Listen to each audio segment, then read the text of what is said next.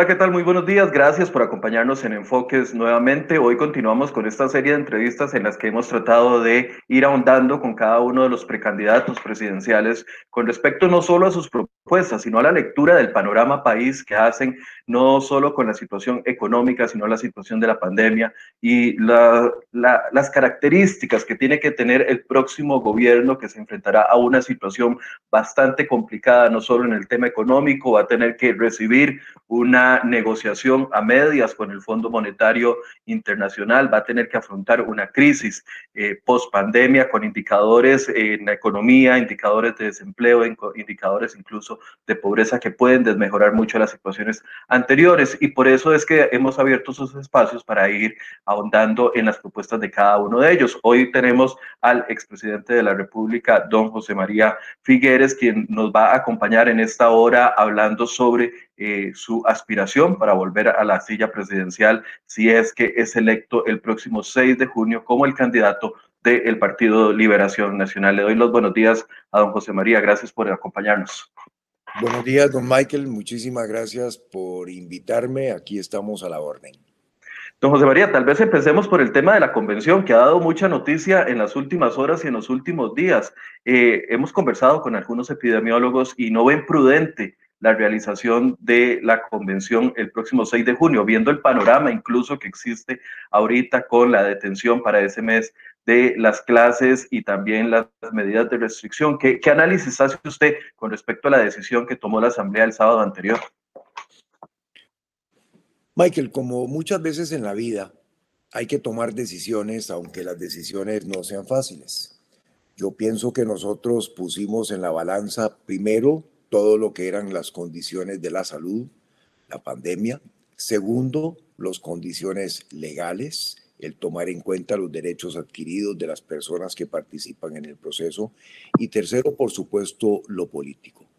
En el primer campo de la salud, la Asamblea Nacional del Partido que tomó esa decisión la tomó una semana después de que el gobierno hubiera vuelto a empezar a abrir la economía es decir, daba visos, señales de que las cosas iban a mejor. Segundo, a ciencia cierta, Michael, nadie nos puede decir si en dos semanas después del 6 o un mes o dos o tres vamos a estar mejor o peor. Es decir, ya el partido había tomado la decisión de atrasar el proceso interno desde el mes de abril hasta el 6 de junio, pensando que íbamos a estar mejor y lo cierto es que no se cumplió lo que se pensó. Y tercero, cuando se recibió la aprobación por parte del Ministerio de Salud de un protocolo sanitario de 42 páginas que cubre a los posibles votantes desde que salen de sus casas, entran al centro de votación, entran al aula a votar, salen y regresan a sus casas, pues nos pareció que lo razonable era ir adelante, como vamos adelante en nuestro diario vivir, vamos al mercado, vamos a la farmacia, hacemos una fila para entrar al banco y tantas otras cosas. Lo de la salud, Michael, no se va a definir en su totalidad hasta que hayamos vacunado a un porcentaje importante de la población. Y por eso es que he venido insistiendo muchísimo en lo que llamo vacunas, vacunas y más vacunas, complementar los esfuerzos de la caja que me parecen increíbles y muy buenos, pero que el gobierno consiga más vacunas, que es una acción política, no técnica, es de relación con gobiernos, con empresas globales, con tener las conexiones para poder traer mayor número de vacunas y entonces vacunar a través de las empresas que le compren las vacunas al costo a la caja del Seguro Social, las cooperativas, las asociaciones solidaristas, los sindicatos, en fin, un programa masivo de vacunas para que podamos ir adelante con nuestras vidas. Pues Pero, hay una perdón, Michael, si me permite nada más. hay, una hay una consideración política también para celebrar la asamblea el 6, y es que lo que está en juego es el país y el país no espera. Cada día que pasa vemos más señales de que caminamos sobre el filo de la navaja y de que el gobierno está agotado.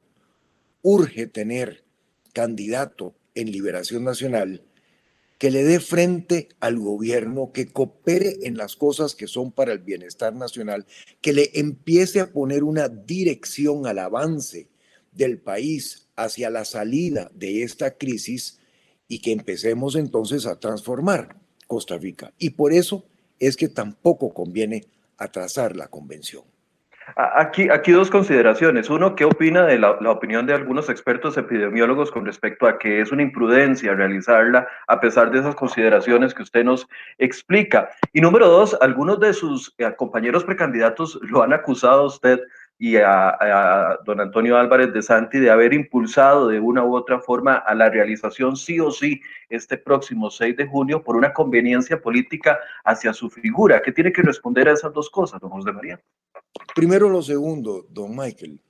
Eh, el directorio político del Partido de Liberación Nacional, con los votos de los representantes de todos los precandidatos, menos don Claudio Alpizar, que por cierto está de acuerdo en la realización de la convención el 6 de junio, pero con los votos de los otros precandidatos, por unanimidad, se decidió convocar a la Asamblea Nacional. Yo dije que siempre sería respetuoso de la Asamblea Nacional. Ahora, que la mayoría de los participantes en la Asamblea Nacional sean figueristas. Bueno, Michael, es que la mayoría de Liberación Nacional es figuerista y la Asamblea Nacional es un reflejo de lo que son las bases del partido y de lo que las personas en Liberación Nacional están decidiendo. Eh, en segundo lugar, con respecto a los epidemiólogos, los expertos, eh, por supuesto que aprecio muchísimo el trabajo que ellos realizan, pero lo que ellos pueden decir sobre el futuro es una proyección. Eh, aquí las cosas van a depender mucho del comportamiento de nosotros los costarricenses, de si nos cuidamos, de si nos lavamos las manos, usamos la mascarilla, guardamos las distancias sociales. Y en definitiva todo esto va a depender de que el gobierno tenga la capacidad política de conseguir las vacunas que el país necesita, como lo han hecho muchos otros gobiernos en el mundo y como también existen gobiernos amigos de Costa Rica que podrían estarnos dando eh, enviando excedentes de vacunas que tienen para que nosotros aceleremos el proceso de vacunación tal y como lo he mencionado hace unos minutos. Para cerrar este capítulo de la convención eh, interna, en la última convención en la que usted participó en el año 2017, eh, participaron un poco más de 438 mil personas en esta convención abierta. Ahora las condiciones son completamente distintas y sabemos de que las restricciones ponen eh, en jaque o podrían generar algún tipo de abstencionismo mayor al, al, histórico registrado en Liberación Nacional. No teme que el partido se vea muy pequeñito, muy disminuido con la cantidad de votos que pueden llegar a concretarse. Eh, incluso hoy escuchaba de que el Partido de Liberación Nacional está pidiendo que se haga una excepción a la restricción para ese día si es que aplica la restricción por placas durante el fin de semana, porque si no mucha gente no podría ir a votar. ¿No, temen ustedes como partido político que ha venido eh, perdiendo eh, las últimas dos elecciones, perdiendo cantidad de apoyo, verse muy pequeños en una convención eh, forzada en esta fecha, don José María? Michael, yo estoy completamente de acuerdo con usted. Va a ser una convención muy pequeña. Yo pienso que podrá ser una convención de 75, 80 mil personas, pero esas son las condiciones en que estamos viviendo. Como el 25% de la última vez, perdón. Sí, tal vez el 25, tal vez el 20, Michael. Eh, vamos a ver, eh, estamos en tiempos de pandemia. Las personas eh, tienden a quedarse en la casa, a menos de que tengan que ir a hacer cosas importantes, ir a la farmacia a comprar un medicamento, ir al mercado a comprar víveres. Yo creo que ir a votar es importante en términos de fortalecer la democracia, que es la única manera de empezar a terminar con esta desastrosa situación que vivimos con un gobierno que se agotó, que se acabó. Eh, pero aún con todo eso vamos a tener restricción de placas, vamos a tener los retos de la movilidad. Eh, en fin, me parece que son las condiciones para que si tenemos una convención de 75, 80 mil personas, eh, eso vaya a estar bien. Son 80 mil personas, no dejan de ser una gran cantidad. Será la convención más grande que haya organizado en estas condiciones partido político alguno en este país. Y ciertamente que todos los partidos políticos están de capa caída, no solamente en Costa Rica, en el mundo entero. A mí me preocupa aquí, Michael, el que el partido hoy en día más grande sea lo que se menciona el partido de las personas que no tienen ninguna afiliación política.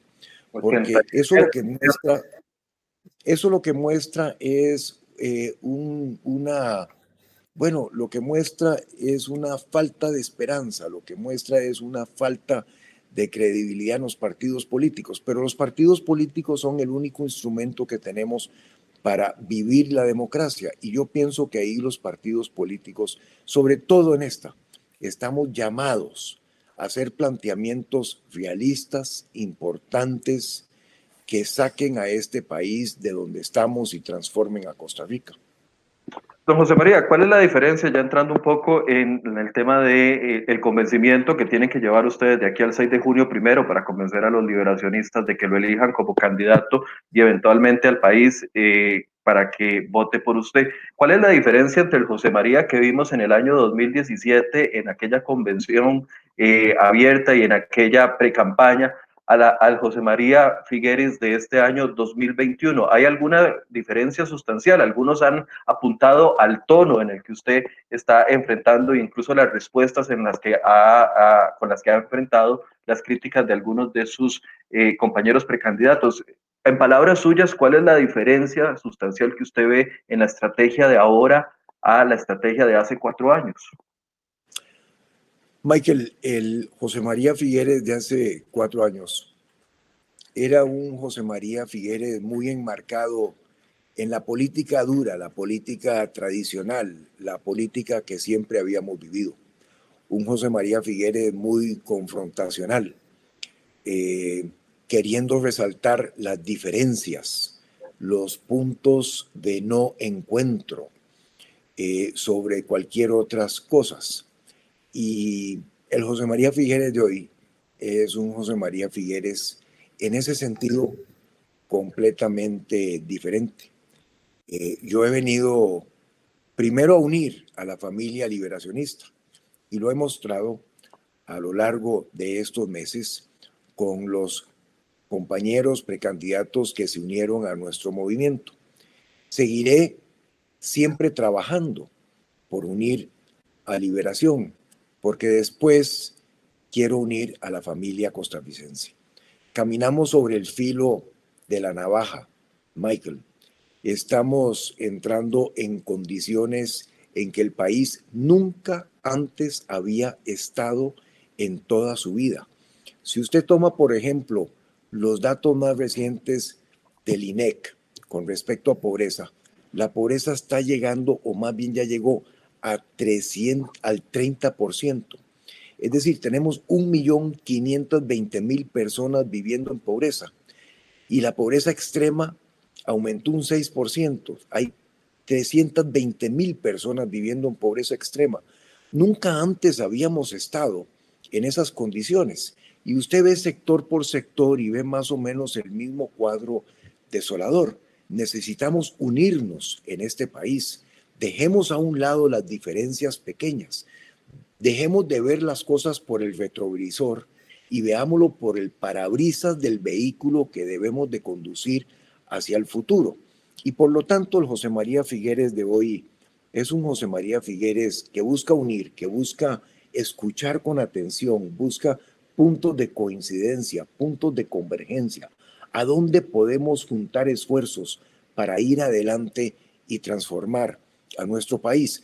En lo que no ha cambiado, Michael, el José María Figueres del 17 al José María Figueres del 21, es que, si lo puedo decir, eh, no quiero sonar inmodesto, pero José María Figueres es una persona que tiene amplia experiencia en el servicio público a este país, en gobierno, que ya estuvo y que por lo tanto sabe cómo gobernar, El José María Figueres es una persona que tiene características de liderazgo, que sabe tomar decisiones cuando hay que tomarlas y en este país debemos tomar decisiones para transformar a Costa Rica. Y es un José María Figueres que entiende el mundo porque ha trabajado en él y lo quiere traer a Costa Rica. Y esas son las credenciales con que yo me presento primero ante la familia liberacionista y luego ante la familia costarricense. Don José María, pero esto será suficiente para convencer a un electorado muy distinto al electorado que votó por usted en el año 93, 94, eh, un electorado que se compone más que todo por personas menores de 40, algunos que entenderán que tal vez ni siquiera vieron su gobierno en esa época y hasta estas elecciones están tomando decisiones. Es un electorado que más del 2, de 2 millones, de los 3 millones 400, están en edades menores a los 45 años. Eh, eh, esa cara eh, más eh, conciliadora de José María Figueres será suficiente para convencer a, este tipo de electorado que también, eh, aunque no hayan vivido su época, le generan algunos reclamos de su época como gobernante. Claro, y yo pienso que el analizar lo que fue nuestro primer es un derecho que tienen todas y todos los costarricenses. Nosotros trajimos a Intel y con eso abrimos el mundo a la tecnología. Eh, creamos los EBAIS y veamos la importancia de los EBAIS hoy en día. En el campo del medio ambiente aprobamos las convenciones internacionales de biodiversidad y de cambio climático e innovamos en el mundo con el primer sistema de un servicio de pagos, eh, perdón, de un, de un pago por servicios ambientales que ha beneficiado a miles de costarricenses y de familias, sobre todo en las áreas rurales de este país. También cometimos algunos errores. Bueno, los humanos somos errores y muchas veces cuando tomamos decisiones cometemos errores. Lo peor me parece a mí, Michael, es no tomar decisiones, porque entonces las cosas no se mueven. Si uno toma una decisión acertada, perfecto. Si no toma una decisión acertada, mejor corregirla y entonces volver a avanzar. Eh, con respecto a hoy y al futuro, yo pienso que esos votantes, Michael, que usted menciona, andan buscando a un presidente con experiencia, sobre todo después de los dos últimos gobiernos que hemos tenido. Han sido presidentes que son buenas personas, no dudo que hayan llegado con la mejor intención a ser gobierno, porque nadie llega para hacerlo mal, pero la falta de experiencia se los ha comido. Eh, se los ha comido la falta de una visión país, hacia dónde llevar Costa Rica, qué tipo de sociedad queremos hacer, cómo resolvemos nuestros problemas, cómo volvemos a ser un diamante en el concierto de las naciones, pero que a lo interno también nos haga sentirnos orgullosos. Y a mí me parece que en lo que nosotros planteamos como visión para este país, Costa Rica se transforma y se convierte, si lo puedo decir, en una especie de milagro en estos tiempos tan duros que vive el mundo. Yo quiero trabajar en esa dirección, es lo que me ilusiona, pero al mismo tiempo, Michael, no lo puedo hacer solo. Eh, puedo aportar algunas características, pero yo requiero de la ayuda, de la participación, de el coraje, de la determinación de cada costarricense, de que pongamos nuestro granito de arena, de que amanezcamos cada día queriendo hacer las cosas de una mejor manera y que entre todos adoptemos una posición positiva, constructiva, por encima de lo difícil de los tiempos que estamos viviendo para avanzar mucho más rápidamente. Don José María, y de quienes dudan todavía de eh, eh, ponen en duda su honestidad, yo sé que ya usted dijo en la conferencia cuando inscribió su candidatura, usted dijo, bueno, los que quieren, los que tienen todavía dudas de mi proceder en el caso de Alcatel, etcétera, etcétera, que se remitan a los documentos que se han escrito con, con respecto a eso, que se remitan a eso, pero, pero eso va a ser algo que con lo que usted va a tener que lidiar si queda de, de candidato durante toda la campaña electoral. ¿Va a abordarlo de la misma forma en que lo abordó en ese, en ese momento o piensa, yo recuerdo que en algún momento usted en tiempo pasado incluso hizo aquellos conversatorios para que le hicieran las preguntas con respecto a, ese tema, pero independientemente de que algunos piensen que el tema está completamente cerrado y otros dicen, no, no hay memoria, tenemos memoria, no olvidamos, porque eso es parte de lo que estoy leyendo aquí en los comentarios, ¿cómo va a abordar esto en los próximos meses una vez, si, si llega a quedar electo como candidato, hasta la campaña? Porque parece que eso no le va a ser suficiente como estrategia para poder eh, enfrentar esas críticas con respecto a este tema y otros que la gente le cuestiona. Bueno, Michael, yo pienso que ese tema es un tema del pasado. Eh, y las personas que tengan dudas sobre eso, yo les pediría que de verdad revisaran los documentos oficiales, revisaran los informes eh, de la Comisión del Congreso, revisaran todas las investigaciones que hizo la Fiscalía en aquel tiempo, para nunca ni siquiera llamarme a ser eh, cuestionado por mis actuaciones, que en todo momento estuvieron dentro del marco de la ley. Pero es que a mí me parece, Michael, que esos no son los temas importantes. Eh, yo pienso que aquí hay cosas más importantes que tenemos que arreglar y definir en este país y ponernos de acuerdo para sacar entre todos. Eh, a mí me preocupa muchísimo que tengamos en este momento 500 mil personas sin trabajo. Eh, cuando usted va a poner en la balanza los problemas del país, para mí ese es uno de los principales.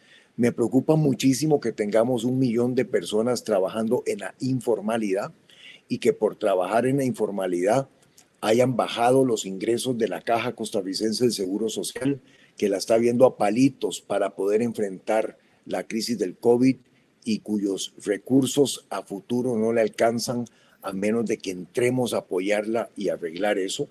A mí me preocupa muchísimo ese 30% de los costarricenses, 1.520.000 personas. Nunca habíamos estado en esa condición en tiempos recientes que está viviendo en pobreza.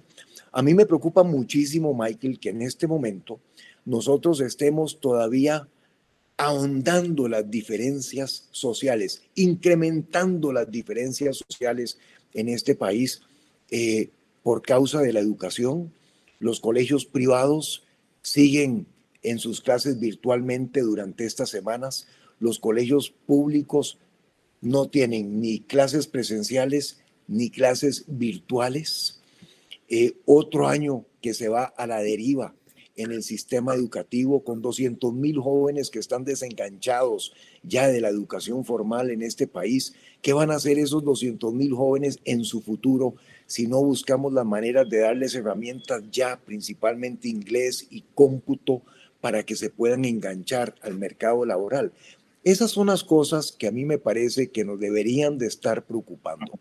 Ahora, contra María Figueres, contra un Figueres y contra Liberación Nacional, siempre va a haber un 30 o un 25 o un 35% de personas que estén en contra por cualquier motivo, Michael. Es que esa es la política. Y hay un 30%, un 30 de personas que siempre van a estar en contra de este servidor suyo por cualquier motivo. Pero por eso le preguntaba, don José María, y ya yo quiero entrar a esos temas que también considero que son los temas importantes de los que se tiene que hablar, pero por eso le preguntaba que si va a cambiar la estrategia eh, que ha utilizado hasta el momento, si lo ve necesario o no, o va a dejar que esto permanezca en caso de que incluso llegue hasta la campaña electoral si usted fuera electo, porque va a generar mucha bulla.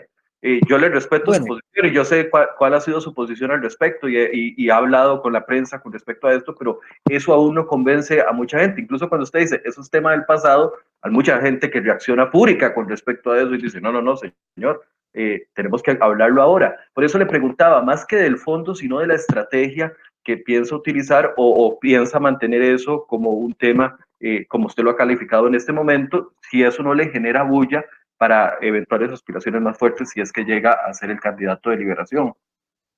Michael, eso o cualquier otra cosa va a generar todo tipo de bulla en una campaña política con un 30% del electorado nacional, porque nunca van a estar con un Figueres, mucho menos con José María o con Liberación. Yo eso eh, lo respeto, lo entiendo, Si ellos quieren seguir en esas cosas, tienen todo su derecho de hacerlo. A mí me preocupa trabajar por transformar a este país. Me preocupa y me ocupa entender cada vez mejor las oportunidades que nos brinda el mundo para transformar a Costa Rica y crearla en ese milagro. Me ocupa que tenemos que hacer aquí un gran esfuerzo de unión, por ejemplo, entre el sector público y el sector privado, porque la experiencia y la historia de los países exitosos nos demuestran que aquellos en donde ambos sectores trabajan juntos, unidos, entendiéndose, facilitándose las cosas como debe ser, las cosas avanzan.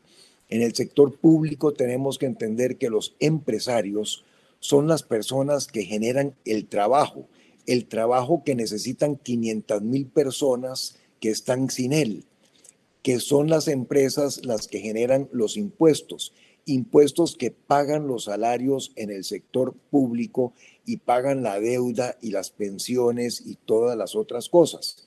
Y en el sector privado tenemos que entender que en el sector público muchas veces hay limitaciones legales de procesos, de procedimientos, pero que no todo el mundo amanece en no, que hay funcionarios públicos buenos, decentes, honrados, que quieren ayudar, pero que buscan una oportunidad de hacerlo y que buscan un sentido de dirección por parte del gobierno de que en esa dirección es que queremos avanzar. Sentido de dirección que con este gobierno no tienen ni los empleados públicos, ni el sector privado, ni nadie. Y esas son las cosas que tenemos que arreglar. Ok, dado, pasado este capítulo, don José María, ¿cómo ve usted eh, o cómo analiza los tres o cuatro principales retos con los que se va a enfrentar la, nueva administración a partir del 8 de mayo del 2022. Eh, yo sé que la lista es innumerable y usted ha mencionado un montón de indicadores económicos, pero si tuviéramos que priorizar tres o cuatro temas a los que hay que entrarles y resolverlos en los primeros 100 días de gobierno, ¿cuáles cree usted que son los temas eh, principales que se debe enfocar la siguiente administración independientemente de quién sea? Michael, muchas gracias. Esa es una muy buena pregunta, pero antes de llegarle a eso, si usted me lo permite, eh, estamos caminando tan en el filo de la navaja que yo quiero convertir este último año de la administración del presidente Alvarado en el primer año del nuevo gobierno. Amaneciendo el 7 por la mañana, si las y los liberacionistas me eligen su candidato, quiero arrancar a trabajar. Hay cosas que hay que coordinar con el gobierno desde una perspectiva liberacionista de cómo necesitamos empezar a arreglar la condición lamentable en que vivimos. Mi preocupación a partir del 7 por la mañana será en el campo de la salud tres cosas. Vacunas y más vacunas. Quiero ayudarle al gobierno a conseguir las vacunas que necesitamos, no a final del año, no, las que necesitamos ya para llegar a la inmunidad de rebaño que llaman los expertos, es decir, cuando ya la mayoría estemos vacunados y poder avanzar con nuestras vidas. Esto incluye que hace falta... perdón que lo interrumpa, esto incluye vacunas de, otros, de otras casas farmacéuticas como la vacuna rusa o como la vacuna Sinopharm, porque hemos tenido conversaciones con respecto a eso al gobierno y al, hace un par de semanas la posición era muy, muy en contra de ese tipo de aprobación de vacunas. Ya pareciera que se está suavizando, pero cuando usted habla de conseguir más vacunas, ¿de qué habla? ¿De Pfizer y de, y de, y de AstraZeneca o abrir el espectro a las demás casas farmacéuticas? Ante la emergencia que vivimos, hablo de todas las vacunas y todas las posibilidades que tengan ya credenciales científicas suficientes. Conocemos la Pfizer, conocemos Moderna, conocemos AstraZeneca, eh, conocemos Johnson Johnson, pero por ejemplo, eh, Sinopharm de China. Eh, estoy convencido de que con una acción política acertada, Costa Rica podría conseguir vacunas de China que ya han sido aprobadas inclusive por la Organización Mundial de la Salud es más, China le acaba de enviar 500 mil vacunas a El Salvador. Michael, 500 mil vacunas a El Salvador. La, semana pasada llegaron 2 millones a, República Dominicana y era lo que yo le consultaba al ministro de, de Sinopharm y yo le decía al ministro, pero ¿por qué no nos casamos con alguien que nos dé en lugar de 100 mil o 120 mil, 2 millones de vacunas y, y, no, no había una apertura? Eh, eh, eh, estamos hablando el mismo idioma, una vacuna aprobada por la Organización Mundial de la Salud que le está llegando a El Salvador, que le está llegando a República Dominicana, pero que no le llega a Costa Rica. Costa Rica, primer país de la región que abrió relaciones diplomáticas con China hace 14 años, gracias a la visión de don Oscar Arias en aquel entonces. Que no nos llegue vacunas Sinopharm a Costa Rica es falta de acción política. Ya esto no es ni un asunto técnico, las aprobó la Organización Mundial de la Salud. Es falta de buena política. Bueno, usted mencionó Rusia.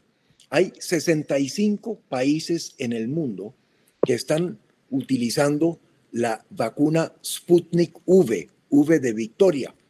Rusia ahora tiene la vacuna Sputnik Light. La Light es nada más una inyección con una cobertura del, con una, con una, digamos, cobertura del 80%. La Sputnik V son dos con una cobertura del 93 o 94%. Hay mucha, eh, eh, mucha evidencia científica de los beneficios de esa vacuna. Es más, le puedo decir eh, que el Ministerio de Salud tiene ya más de una semana de estar revisando toda la documentación que le ha proporcionado Rusia sobre la vacuna Sputnik V y la, y la Sputnik Light. Y le puedo decir también, Michael, que Rusia tiene para Costa Rica dos millones de vacunas. Se lo puedo decir porque he estado en contacto con ese gobierno buscando hacer lo que puedo para traer más vacunas a Costa Rica. ¿Y qué hace falta para adquirir esos prioridad, dos para tenerlos acá? Decisión política, nada más. Como hace falta decisión política, eh, ¿qué es lo que trajo 500 mil vacunas de Sinopharm a El Salvador y 2 millones a República Dominicana? que el presidente Bukele eh, y el presidente Abinader se pusieron al teléfono a hablar con quien tienen que hablar para conseguir esas vacunas. Eh, a mí, eh, yo no quiero mostrarme aquí, no, ingrato, ni mucho menos, no. es que me desespera un poco, ¿verdad? Me desespera un poco, perdónenme, me desespera un poco ver la inacción eh, la falta de hacer las cosas. Don Pepe decía que la única forma de hacer las cosas es haciéndolas. Me desespera eso. Bueno, pues Costa Rica tiene posibilidad de conseguir más vacunas y de ampliar el programa. A eso me quiero dedicar a partir del 7 de junio por la mañana, si el gobierno así lo permite. Quiero dedicarme a trabajar con la caja porque, Michael, por atender eh, la emergencia del COVID, que es importantísimo, no estamos atendiendo muchas enfermedades, padecimientos crónicos, operaciones que se posponen, trasplantes de órganos. Eso nos va a pasar la factura. Y quiero también seguir avanzando con el estudio, seguir avanzando, porque hace dos meses ya nombré un grupo que vaya analizando las finanzas de la caja, que están fatales, como nos podríamos imaginar, pero que necesitan entonces de que nos pongamos a trabajar en ellas. En la parte económica, Michael, aquí eh, se dejó de hablar de un acuerdo con el Fondo Monetario Internacional que es absolutamente imprescindible y que debemos de llevar adelante. Digo un acuerdo, no el acuerdo, porque el fondo lo que provee es un marco de referencia, el Fondo Monetario Internacional. Ahí nosotros tenemos la posibilidad de intercambiar un componente por otro y hay que buscar la mejor combinación de componentes de manera que eso le sirva al país para empezar a dinamizar nuestra economía. Pero además quiero meterme de lleno a conformar una comisión potente de alto nivel que lance un programa de aceleración de la economía, de arrancar nuevamente con el desarrollo económico en este país, la reactivación económica. Mire, Michael, hay sectores que se están cayendo a pedazos. Turismo, 60 mil habitaciones, 100 empleos, 100 mil empleos directos, 150 mil empleos indirectos. Eh, esas empresas, que es no solamente el hotel, es el transportista, es el guía turístico, es el que cocina, es eh, eh, los que trabajan en los parques nacionales, es todo, ¿verdad? esa industria hay que llegarle ya con un programa que les permita tener el flujo de caja para que empiecen a contratar nuevamente a las personas que ahí trabajan y que salgan de la crisis hasta que regrese el turismo, que ya empieza a regresar. Hay otros sectores, como el sector turismo, que necesitan de apoyo inmediato. Las pymes, por ejemplo, eh, Michael, las pymes están muriendo todos los días.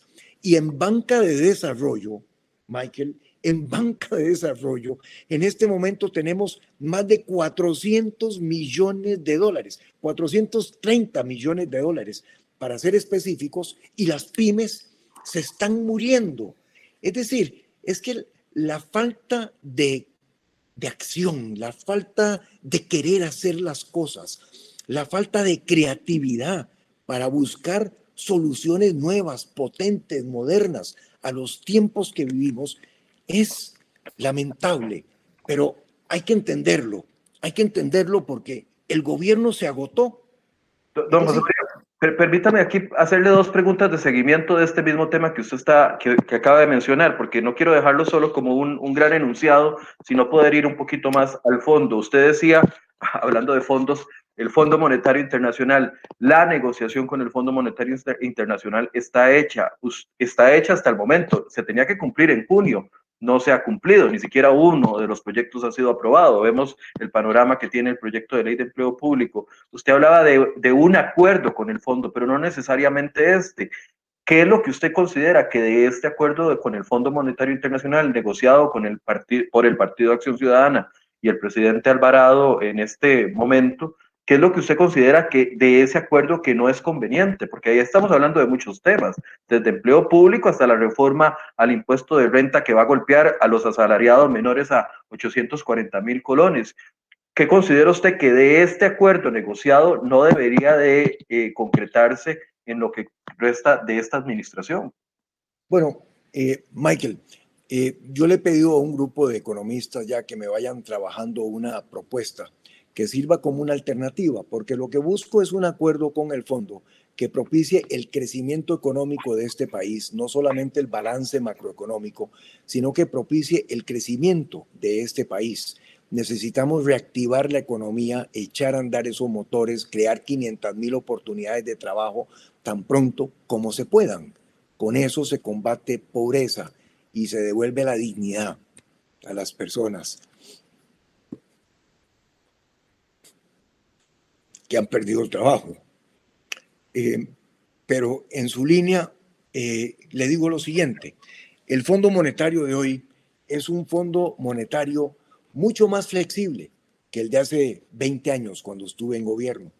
El Fondo Monetario de hoy entiende que el mundo atraviesa una situación que nunca antes habíamos atravesado y que países de renta media como Costa Rica, que llegaron que llegaron, Michael, a la crisis ya en un punto de debilidad, porque llegamos en un punto de debilidad, necesitan de mucho eh, acompañamiento cariñoso, para decirlo de alguna manera, por el Fondo Monetario Internacional. Entonces, cosas que a mí me parece eh, que se pueden mejorar. Bueno, el gobierno está queriendo pasar 400 millones de dólares, que es la cartera de CONAPE, eh, al Ministerio de Hacienda, eh, vendiéndole esa cartera al Banco Popular. Sí, eh, y entonces suceden cosas como estas, Michael. Yo me fui a sentar con los gerentes de CONAPE para entender esa institución. Puede creerme usted, Michael, que aquí el gobierno se pone a hablar de pasar 400 millones de cartera, de la cartera, eh, ¿verdad? De los préstamos que hemos dado a costarricenses para que puedan estudiar en las universidades y nadie ha conversado con CONAPE, pero nadie. para ver si CONAPE tenía una mejor idea. Y entonces por el lado del Banco Popular dicen, bueno, si compramos esa cartera la castigamos al 30% porque no sabemos en qué condiciones está esa cartera, sin saber que la cartera de CONAPE es una cartera tan o más sana que la cartera de los bancos, porque me fui a sentar tres horas con los gerentes de los bancos para entender eso. Para entender además, Michael, que en lugar de debilitar a CONAPE, deberíamos de cambiarle su ley para que en lugar de tener en la junta directiva al ministro de Trabajo, al de Economía y otro que no recuerdo, pero que nunca llegan y que mandan a sustitutos, tuviéramos ahí en la junta directiva de CONAPE al director de CINDE, al director de Procomer y al ministro de Comercio Exterior para que pudiéramos empezar a pegar carreras universitarias con el sector de la economía que está creciendo, para que entonces CONAPE además pudiera dar préstamos y hasta becas a jóvenes con o sin bachillerato, con o sin secundaria, para que sacaran, por ejemplo, cursos rápidos, Michael, certificaciones de Cisco, certificaciones de Amazon o de Microsoft, que son herramientas que necesitan los jóvenes hoy para poder meterse a la vida laboral de las empresas que están creciendo. Hoy CONAPE no puede hacer eso. Lo podríamos estar haciendo. Hay 40 mil oportunidades de trabajo en zonas francas que no se llenan por falta de jóvenes que tengan aptitudes en la parte informática y un conocimiento básico de inglés. Esos son los problemas que deberíamos de estar resolviendo. Perdón, José María. Si usted quiere, si usted quiere aprovechar los 400 millones de CONAPE para rellenar un hueco fiscal o para mejorar las finanzas del Estado, pues usted lo que puede hacer es securitizar, eh, eh, titularizar titularizar esa cartera sin quitarla de CONAPE. Usted puede usar ese activo dejando a CONAPE en la administración de una cartera que conoce bien, dándole más oportunidades a CONAPE de crecer en este país y de financiar más y mejor educación. Es que la educación es fundamental para la competitividad nacional.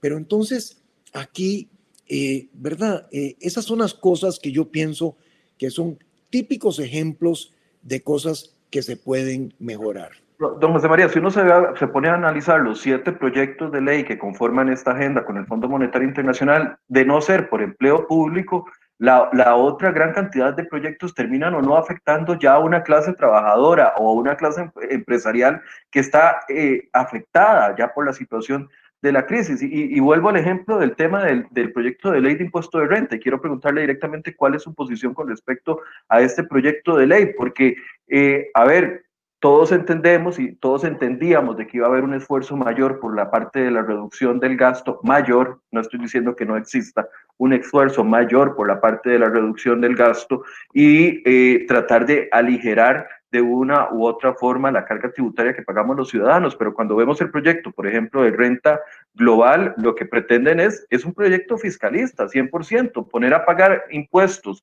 a gente que tiene 680 mil colones de ingresos o más, y de los que ya pagamos impuesto de renta, cobrarnos incluso en algunos casos hasta el doble, o en el tema de las empresas que ya han dicho que se oponen al proyecto de ley porque no generaría esa reactivación económica. Entonces, ahí es la pregunta. Yo, entiendo, el proyecto de CONAPE es uno, pero hay otros que tienen mayor afectación. ¿Qué posición tiene con respecto a eso? Usted tiene que hacer un alto en esa agenda y, repensarla antes de, de continuarla. Sí, yo quiero terminar de estudiar todos esos proyectos y eso es lo que me va a dar la oportunidad, el tiempo inmediatamente después del 7 de junio, estando ahora completamente metido en lo que me corresponde, que es por supuesto el manejo de la precampaña. Pero sí le puedo adelantar que las cosas en el país no están para mayores cargas tributarias sobre los que menos ingresos tienen. Eh, y las empresas están en un punto de quiebre.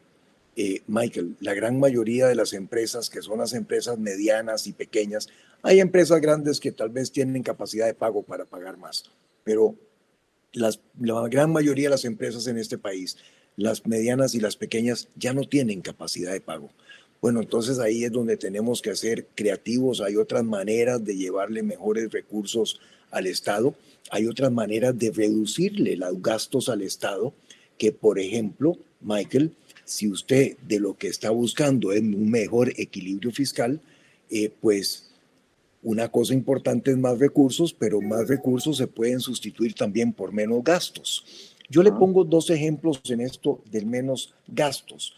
Michael, eh, en estos días se ha dado a conocer una licitación internacional que saca Recope con bombos y platillos para crear una terminal de petróleo y de gas licuado en el Pacífico.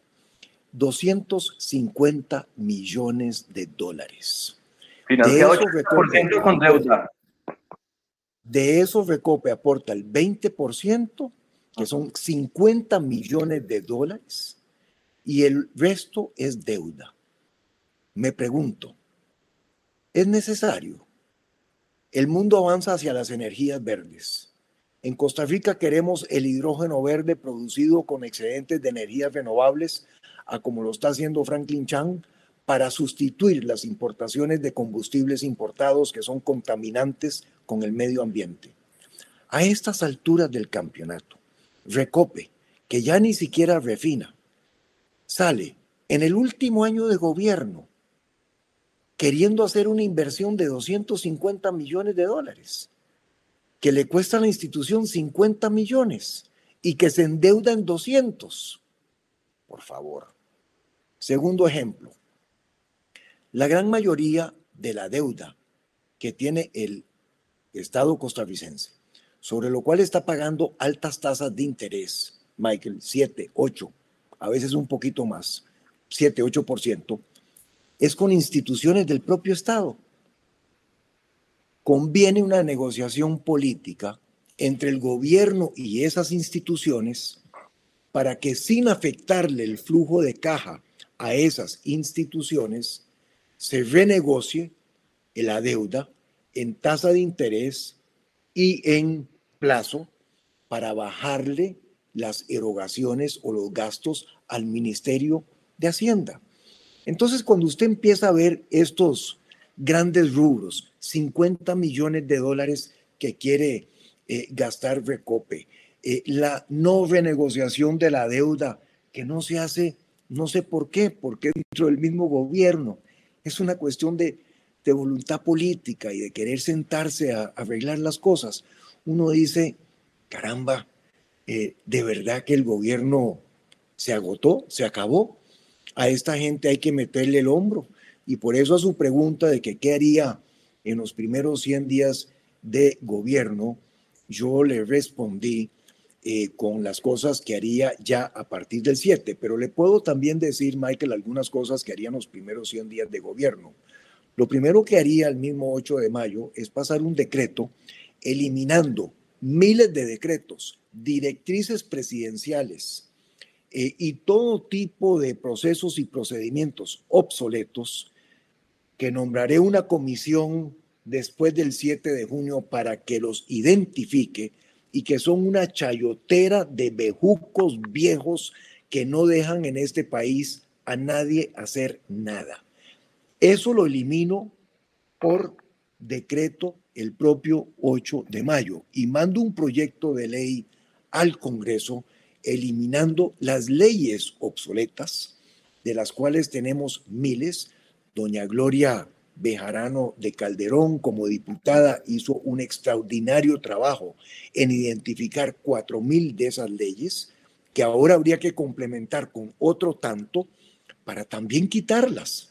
Este país necesita librarse de la bejuquera que le hemos creado, que nos tiene maniatados, que restringe nuestro sentimiento de emprendimiento y de querer avanzar en la transformación del país. Don José María, tres acciones concretas que usted considera se tienen que aplicar, ya sea por esta administración o la siguiente, para reactivar la economía y el empleo, porque ya este tema de reactivación económica casi que se volvió un mito en el país, ya, ya la gente ni siquiera exige reactivación económica ante la incapacidad de las administraciones de generarla. Tres acciones concretas que usted cree que podrían así concretamente impactar para la reactivación de la economía y la reducción de los porcentajes de desempleo, que por cierto, incluso el mismo Fondo Monetario Internacional nos dice que no va a ser ni hasta el 25 ni hasta el 26 que vayamos recuperando los niveles de desempleo que ya teníamos en el 2018, que de por sí eran muy malos, de un 12 punto y resto por ciento. Acciones concretas, José María. Primero, un programa vigoroso para salvar a la industria del turismo que se está cayendo a pedazos, que significa 100 mil empleos directos y 150 mil indirectos. Segundo, una transformación de banca de desarrollo, o más bien una directriz para que de esos 400 millones de dólares que tenemos salgamos a ayudar y a, ayudar y a darle oxígeno a las pymes en este país que se están muriendo todos los días.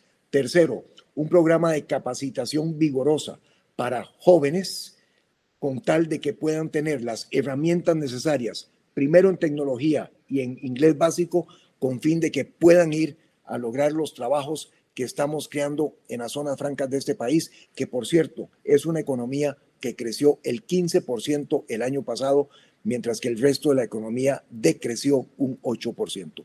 Son tres medidas directas van a fomentar empleo, reactivan la economía y nos ponen en una disposición diferente para transformar este país. Y las tres dependen de voluntad política. Ninguna de ellas depende, Michael, de una ley del Congreso. Ninguna. No hay excusa para no ir adelante con estas tres medidas que dependen nada más de querer hacer las cosas, enfrentar los retos y avanzar ayudándole a este país. Don José María, el tema de, eh, del multipartidismo y lo, pequeños que se han ido haciendo los, partidos grandes, eh, los que tradicionalmente tenían las mayorías, ha complicado la negociación política en el Congreso.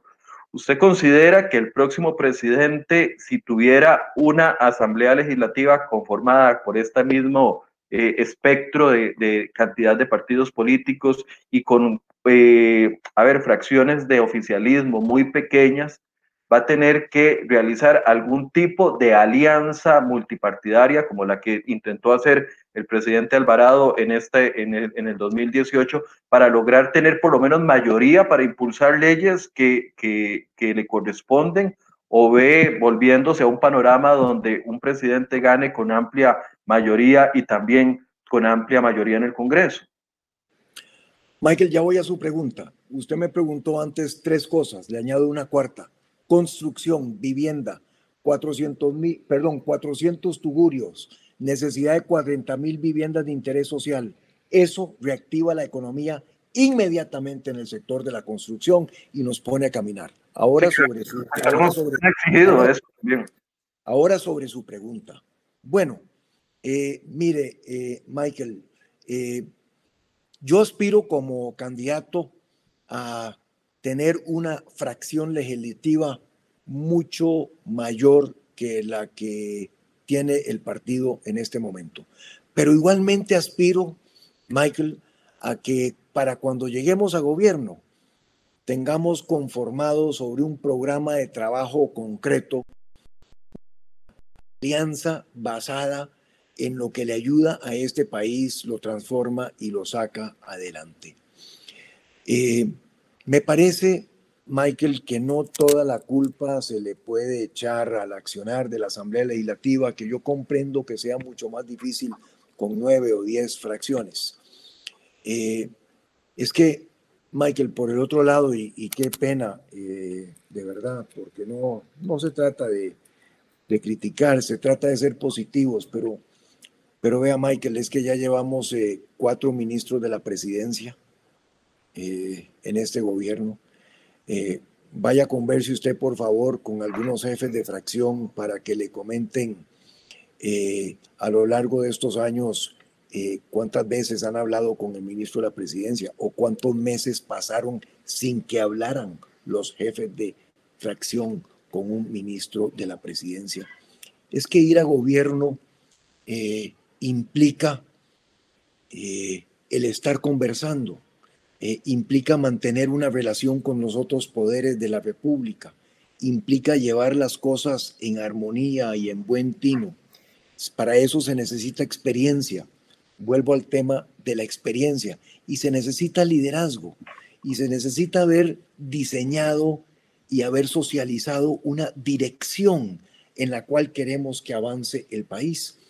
Pero cuando no hay dirección, eh, estamos ayunos de liderazgo eh, y no hay acción política, las cosas se vuelven mucho más difíciles. Y por eso es que eh, viendo esa realidad, viendo esa realidad, es que a mí me parece que a partir del 7, nuestra responsabilidad, la mía como candidato de oposición, está en sentarse con los diferentes sectores de este país para que busquemos los puntos de acuerdo y vayamos adelante.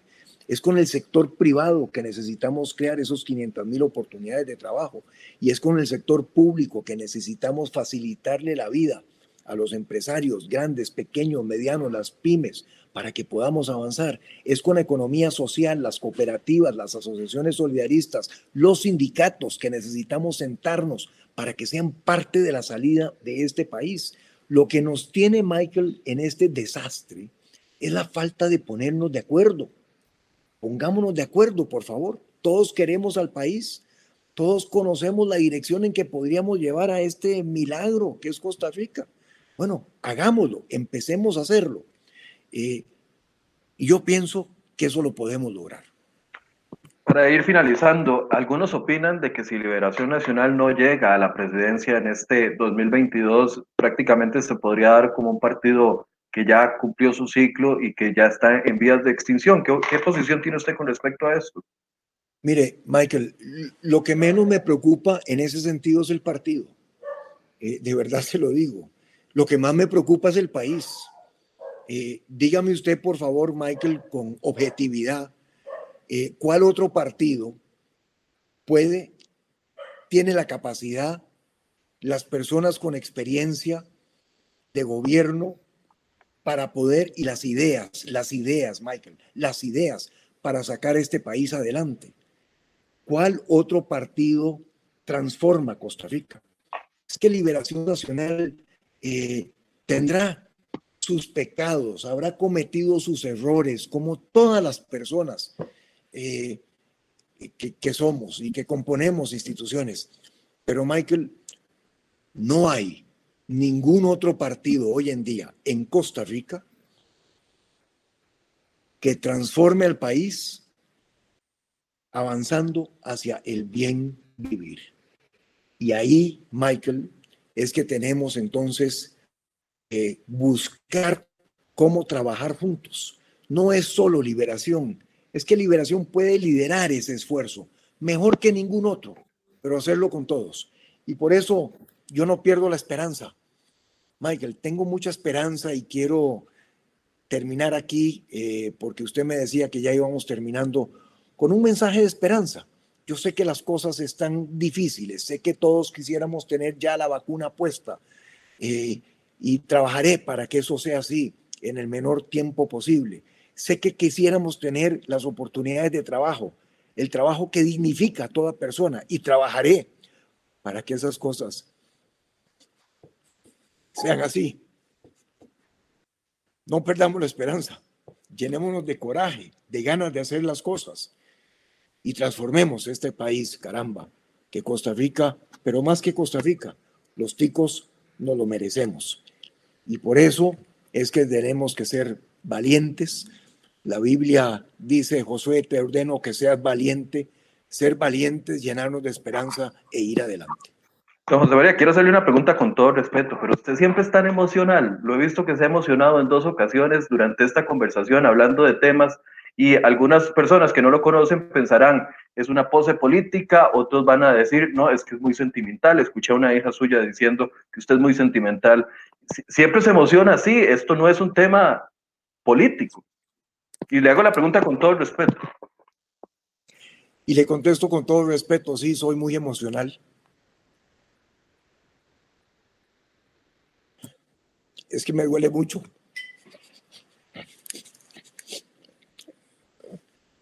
Soy firme para tomar decisiones, para estudiar los retos, para ver cuáles son las mejores salidas y para tomar decisiones.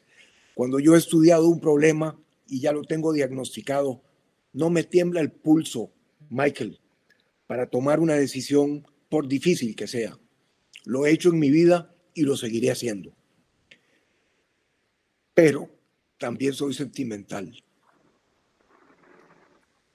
Me duele hablar de un 30% de costarricenses viviendo en pobreza sin sentirme profundamente afectado. Me duele pensar de jóvenes que se desengancharon de la educación y que si no los socorremos rápidamente con herramientas para que se conecten al trabajo, quizá les estamos marcando de forma negativa su futuro para siempre. Me duele pensar de 500 mil personas sin trabajo. Me duele pensar que hay cosas que podríamos estar haciendo ayer, hoy, ya, mañana, que podrían mejorar la situación. No arreglarla por completo, nadie espera ese milagro, pero sí alivianar la carga en este país. Y esas cosas me duelen. Y bueno, me pongo emocional sobre esas cosas. No me mortifica. Prefiero sentirme emocional por el dolor que siento por esas cosas que nada más poderlas mencionar como si fueran una cifra. No, para mí no es una cifra.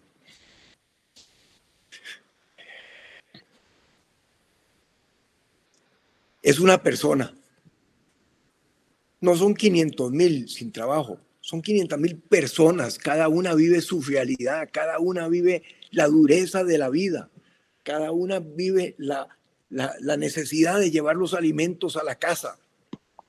Eso me duele y por eso me pongo emocional.